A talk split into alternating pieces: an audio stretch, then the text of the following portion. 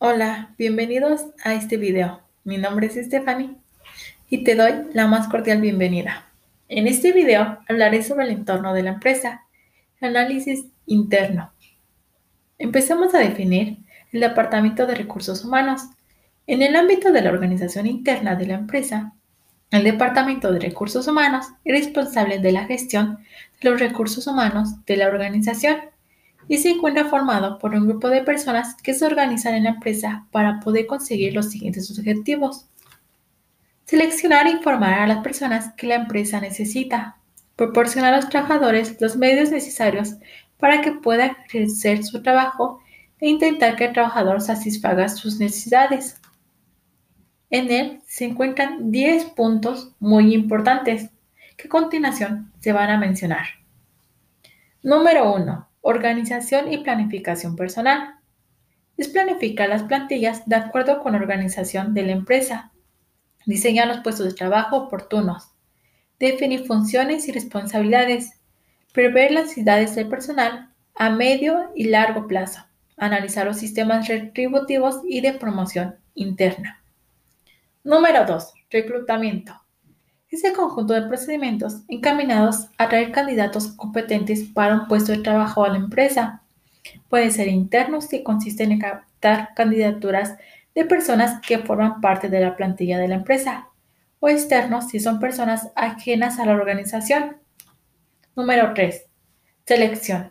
Es muy importante este punto, ya que es uno de los factores determinantes del éxito de la empresa. Es la correcta elección de las personas que han de trabajar en la empresa. Se debe realizar un análisis completo de todo lo que el candidato aporta al puesto y para ello debe de pasar por una serie de pruebas de selección. Número 4. Planes de carrera y promoción profesional. El desarrollo del personal puede implementarse a través de planes de carrera, programas en los cuales las personas pueden adquirir la experiencia necesaria para luego estar en condiciones de progresar en la estructura de la organización. Número 5. Formación.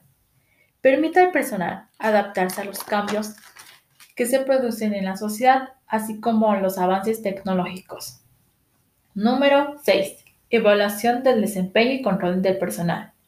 Desde recursos humanos han de controlarse aspectos como el absentismo, horas extraordinarias, los movimientos de plantilla, la pirámide de edad o las relaciones laborales, además de corregir los desajustes entre las competencias del trabajador y las exigidas por el puesto. Número 7. Clima y satisfacción laboral. Detectar el nivel de satisfacción del trabajador dentro de la organización y los motivos de descontento con la intención de aplicar medidas correctoras. Número 8. Administración del personal. Consiste en administrar todos los trámites jurídicos y administrativos que componen al personal, englobados en ámbitos como la selección y formalización de contactos, tramitación de nóminas y seguros sociales y control de derechos y deberes del trabajador. Número 9. Relaciones laborales. Se trata de promover la comunicación entre la empresa y sus empleados, utilizando sus interlocutores de estos, que son los representantes sindicales, comités de empresa, delegados del personal, o enlaces sindicales. Número 10. Prevención de riesgos laborales. Son las medidas de prevención y de protección a fin de preservar la salud de las personas que trabajan en la empresa. Estos serían los 10 puntos. Espero que te estén muy útil y que los puedas llevar a cabo si te encuentras dentro de una empresa. Nos vemos hasta la próxima.